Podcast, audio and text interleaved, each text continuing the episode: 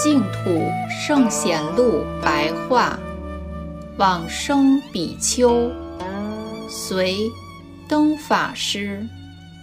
登法师不清楚他的出身，曾在山西并州兴国寺讲《涅盘经》，凡是来听经的人，一律都劝他念阿弥陀佛，求生净土。隋文帝开皇十二年，公元五九二年往生。临病终时，异香满室。等到出殡那天，虚空当中香云遍满，覆盖了整个村落。